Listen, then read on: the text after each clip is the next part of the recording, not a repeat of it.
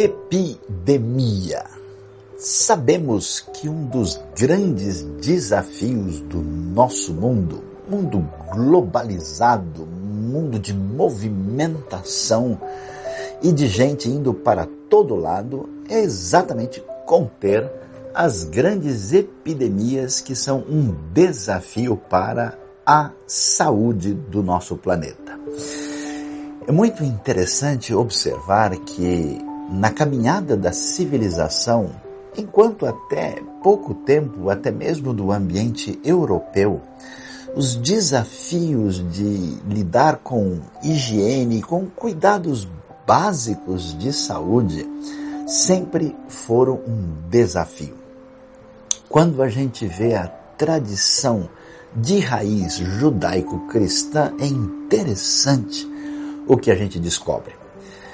Nós podemos dar uma olhada no livro de Levítico, também no livro de Números e Deuteronômio e vemos, por exemplo, algumas coisas interessantes. Não era possível que uma pessoa tocasse num cadáver e ficasse por isso mesmo. Imediatamente ele precisava passar por purificação por meio do contato com a água. Era necessário, em qualquer situação de suspeita, lavar o corpo e lavar as roupas. Havia uma diferença muito grande em estar dentro da habitação do acampamento israelita e fazer as suas necessidades pessoais fora do acampamento. É impressionante os detalhes de sabedoria do que significa higiene nos mais antigos textos da Bíblia Sagrada.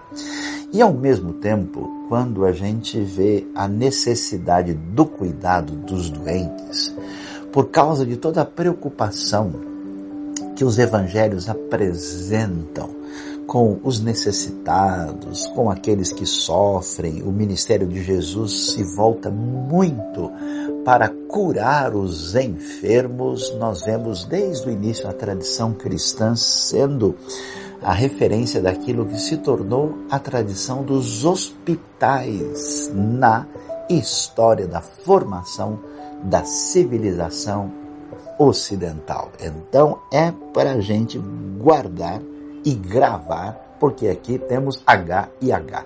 Higiene e hospital nessa tradição de sabedoria.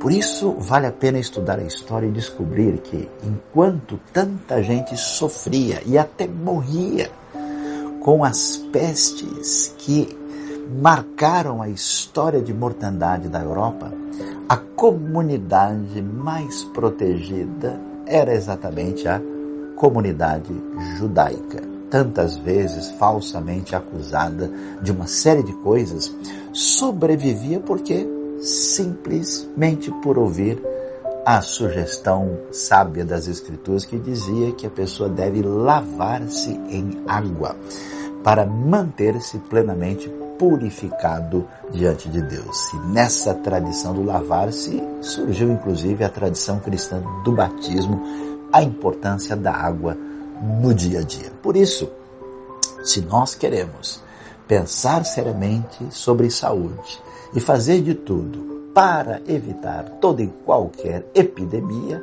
vale a pena voltar para a sabedoria do velho livro e usar os seus princípios no dia a dia.